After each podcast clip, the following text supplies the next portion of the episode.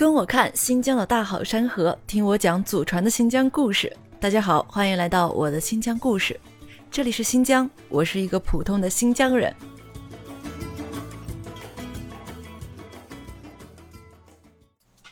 今天为大家带来的是一个祖传的新疆故事，关于左宗棠的故事。这个故事呢，还得从林则徐说起。一八四二年九月，在鸦片战争中沦为替罪羊的林则徐被流放到了嘉峪关。不同于被贬之后将心思投入美食中的苏轼，虽然此时的林则徐已年过半百，但他却依然考虑着江山社稷的问题。在流放的过程中，林则徐发现沙俄势力已经入侵到了中原腹地，且有势不可挡的趋势，估计下一个目标便是西北地区，忧患之心便油然而生了。一八四七年，林则徐长达五年的流放生涯结束，回归到中央集团的大臣队伍之中，继续自己的本职工作。第二年，大清著名 H.R. 胡林翼向林则徐推举一位名为左宗棠的后生，大概意思就是，这个左宗棠是个可塑之才，想法也很多，我觉得可以让他加入进来，不然你和他聊一下，看看合适不合适。但是左宗棠却因为家中有事儿，并未按时赴约。后来，在一八五零年的一月，林则徐乘船欲回福建老家，驶入湘江后，便在长沙做短暂的停留。许多后生都是慕名而来，渴望与林则徐见一面，或是想加入政府系统，或是想接受一点指点，总之都是各怀心思吧。但是在这些后生中，林则徐唯一接见的只有那么一位，那便是当年未赴约的左宗棠。左宗棠听说林则徐在长沙之后啊，也是很拼，硬是从五百里外的湘阴老家赶来。在见到久仰的前辈之后，他格外激动，甚至在登船时不小心跌入了水中。此时的左宗棠三十七岁，只是一介草民，但是在交谈过程中，两人却一见如故，交谈甚欢。林则徐认定这位年轻人定会是自己事业的继承者，甚至称之为绝世奇才。于是啊，林则徐将自己在西北地区的所想所思倾盘托出，更是将自己整理的新疆资料和所绘的地图交付给了左宗棠，并在过程中说了这么一段话：“东洋南夷能预之者，或有人；西定新疆，舍君莫属。”按照现在的话来说，当时的林则徐可以算得上是大预言家了。毕竟之后的故事确实如他所料。一八六四年，新疆民乱，库车、和田、喀什、吐鲁番等地先后建立了地方割据政权，与清兵互相攻伐，局势混乱。一八六六年，一位名叫阿古伯的中年人，在英国的教唆下，在新疆自立门户，建立洪福汗国，自拟国王。同时，沙俄趁乱而入，占领了新疆的伊犁地区，并美其名曰占领伊犁是为了安定边疆秩序，只因回乱未尽。代为收复，权宜派兵驻守，其关内外肃清。乌鲁木齐、马纳斯各城克服之后，当即交还。一八七四年的春天，日本开始对清政府入侵，多次在沿海地区滋事，引起了清政府的高度重视。同时，新疆地区的民乱又未终止，搞得清政府焦头烂额。于是，在一八七四年的春天。中央集团的高层们展开了一次沙龙形式的会议。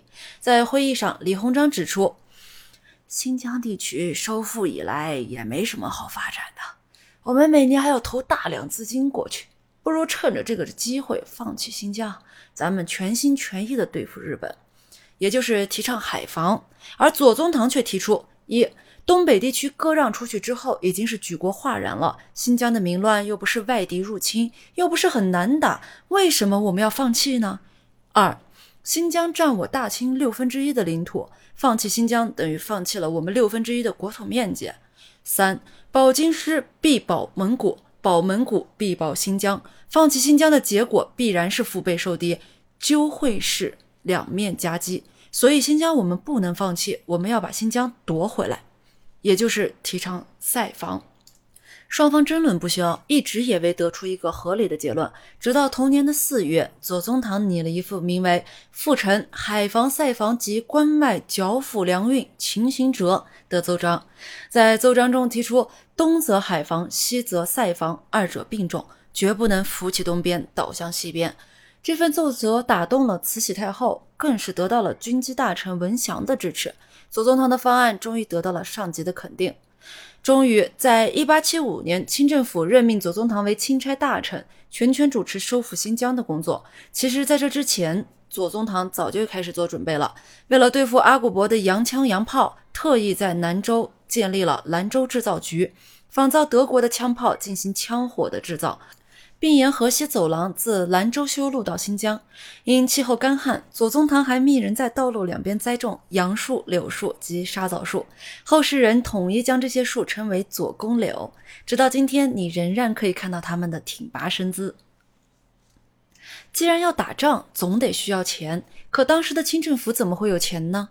就在左宗棠急得焦头烂额的时候，胡雪岩的一句话点醒了他：没钱，我们可以借钱呀。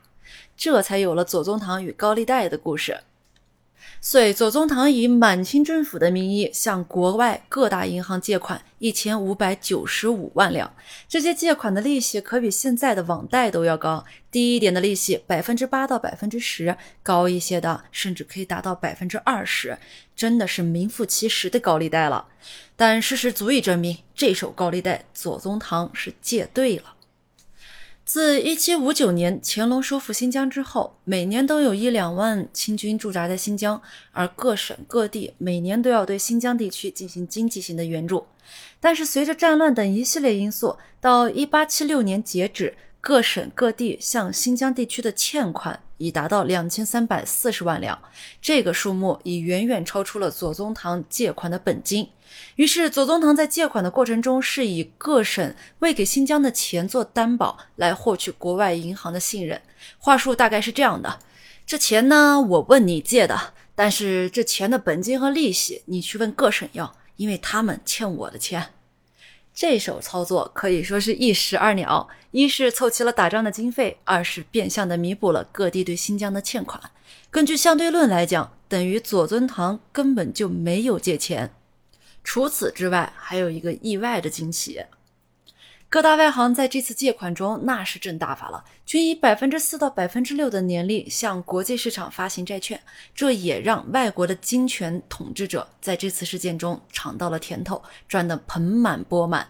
个人各揣心思：左宗棠要是战败的话，新疆就收不回来了；新疆要是收不回来的话，谁来还我的钱呢？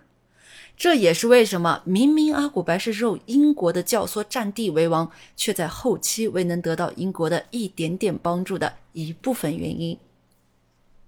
一八七六年五月二十六日，六十八岁的左宗棠率八万湘军，抬着自己准备好的棺材，兵出嘉峪关，沿河西走廊前往哈密。这样抱着必死决心也要收回新疆的态度，更是让士气大增，全军振奋。左宗棠的部队按照先北后南的战略方针，首先攻克了乌鲁木齐，且杀敌六千余人。之后便是势不可挡，屡战屡胜，迅速地平定了北疆地区。期间，在左宗棠寄回的家书中有这么一句话：“此时西事无可恃之人，我断无推卸之力，不得不一力承担。”这也更能表现左宗棠收复新疆的决心。一八七七年四月，左宗棠兵至南疆，欲讨伐阿古白，但此时的阿古白已是祖上之余，孤立无援，感觉自己必死无疑，遂耻辱的自杀。同年，第十四俄土战争爆发，全顺建议左宗棠趁虚收回伊犁，但是左宗棠却不认同这种行为，认为师出无名，反遭其咎。我们还是再等一等的好。不过三年，左宗棠已收复出伊犁地区的所有失地。一八八一年，左宗棠的大军压境伊犁，此时的沙俄也是见识了左宗棠部队的骁勇，不得不进行谈判。在谈判过程中，左宗棠表示：“你们当年占领伊犁是为了代替我们安定边疆秩序，代为收复。现在乌鲁木齐、马纳斯各城我们已经收回了，伊犁地区你们是不是也该还给我们了？”俄方当即签下中俄伊犁条约，将伊犁归还。左宗棠大功告成，心情大好，遂在回京过嘉峪关时写下了“天下第一雄关”六个大字，留给后人瞻仰。一八八四年，左宗棠向清政府建议在新疆建立行省，给新疆一个名分，以免后顾之忧。从此，新疆作为中国的固有领土，再也未被他人染指。今天，在新疆乌鲁木齐的白塔山公园，依然伫立着左宗棠的雕像，与红山顶上的大预言家林则徐遥遥相望。至于林则徐为什么叫大预言家，这您是知道为什么的吧？大将筹边尚未还，湖湘弟子满天山。新栽红柳三千里，引得春风度玉关。左宗棠的故事就到此为止了。新疆也终于回归了祖国的怀抱，这是左宗棠的功劳，但也离不开全国各族人民的努力。不管未来过多少年，新疆永远都是中国的一部分。